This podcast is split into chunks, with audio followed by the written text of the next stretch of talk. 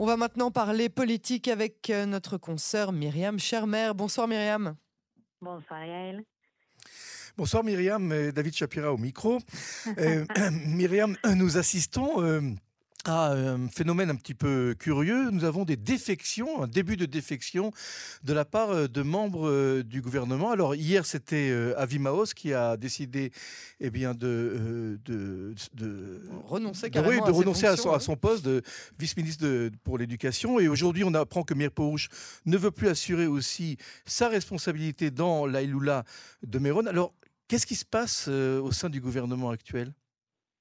Oui, alors David Yael, euh, Avi Maos, c'est un cas à part dans le sens où ça a toujours été une faction de un député, euh, donc euh, la faction Noam, euh, et qu'il avait dit depuis le début que si on lui donnait pas exactement ce qu'il voulait, il allait démissionner. C'était c'était une chronique écrite d'avance.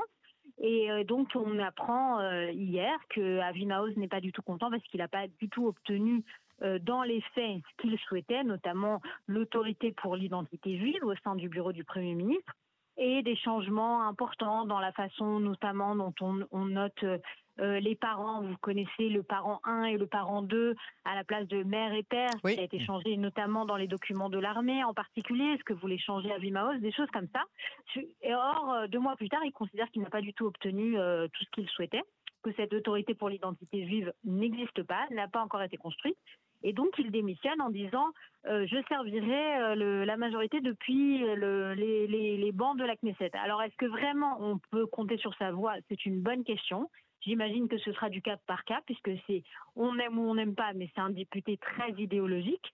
Euh, qui tient à ses positions et donc effectivement la coalition perd peut-être, on ne sait pas encore, euh, une voix ou une main en tous les cas pour certains votes qui auront du mal à passer.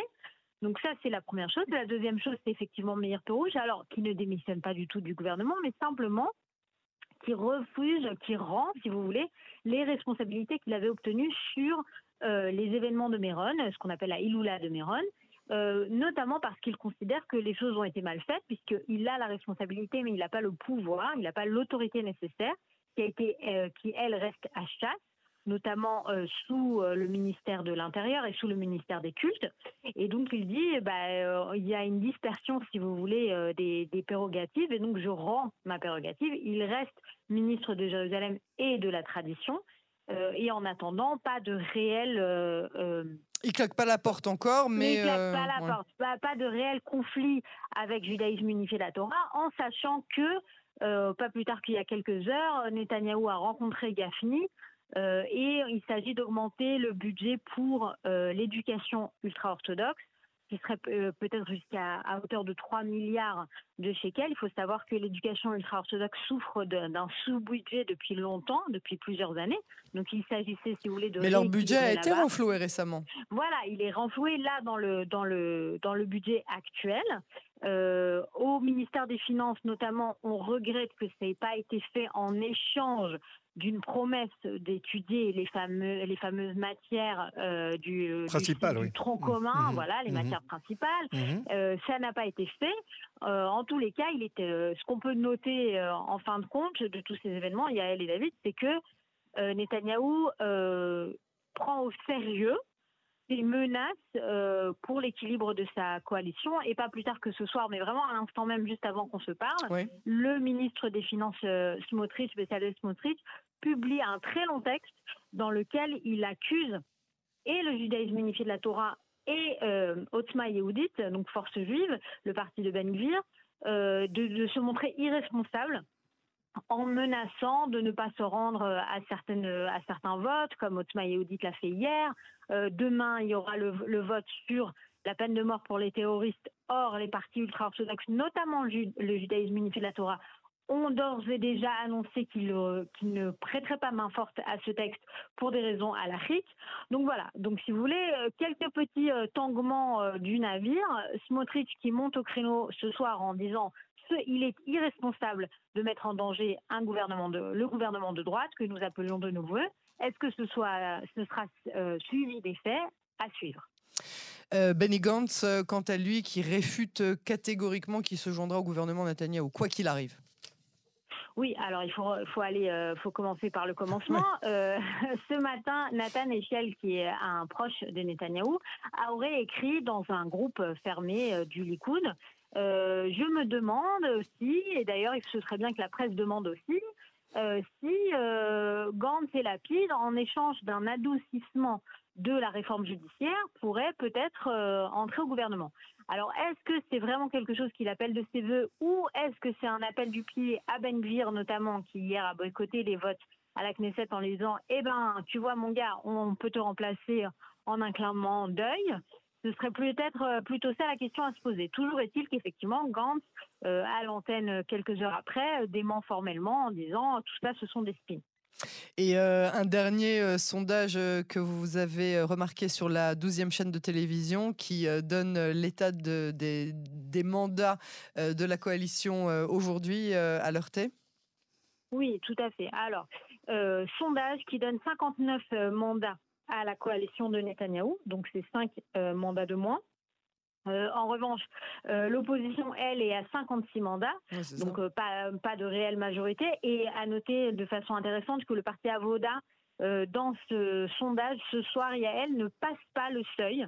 Euh, d'éligibilité et se retrouverait sous, euh, enfin hors de la Knesset si jamais les élections avaient lieu aujourd'hui. En revanche, Meretz, elle, est de retour, donc c'est un peu un oh. échange de, bons procédés, voilà. Euh, Peut-être que là, on entreverra une, une, éventuelle coalition entre les deux qui, qui, leur permettrait à tous les deux d'assurer leur place. Exactement. Enfin, pour le coup, on, on, aurait, on, aurait, du mal à imaginer la paix entre, entre ces deux dames de fer. Elles n'auront pas le choix. Soit, à un moment, elles voilà, Quoi qu'il en soit, euh, ce qui est à noter dans ce sondage, ça reste un sondage, hein, mais mhm. c'est que euh, quatre mois après les élections et deux mois depuis que la, majorité s'est formée et que le gouvernement a commencé à opérer, euh, les, les, Israéliens sont mécontents. C'est-à-dire que largement, une majorité d'Israéliens donnent de mauvaises notes au gouvernement, que ce soit sur le plan économique, que ce soit sur le plan de la défense.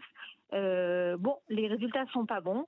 On a vu aujourd'hui euh, Netanyahou essayer de, ramener sur, euh, sur le devant euh, de la scène l'éducation pour les jeunes enfants de 2 à 3 ans, donc élargir l'éducation publique en Israël. Gratuite, c'est cela, hein. gratuite. Voilà, gratuite mhm. Un vieux rêve. un vieux rêve, donc on comprend bien qu'on en reparle, notamment pour essayer de, bah, d'attirer les faveurs du public. Alors, euh, Smotrich, lui, de son côté, aujourd'hui, a présenté son budget de façon officielle cette fois-ci, devant un parterre de journalistes. Il a été interrogé sur les effets de la réforme judiciaire. C'est la première fois qu'il admet à voix haute qu'on voit un, certain effet. Euh, il a parlé encore une fois de, tangage, euh, que le bateau tangue un peu mais pour lui, il ne s'agit pas d'une catastrophe. Oui, alors, Myriam, justement, alors après toute cette brillante analyse, qu'on n'est pas témoin d'un début d'effritement de la coalition et même euh, au sein du gouvernement, euh, ça bat de l'aile.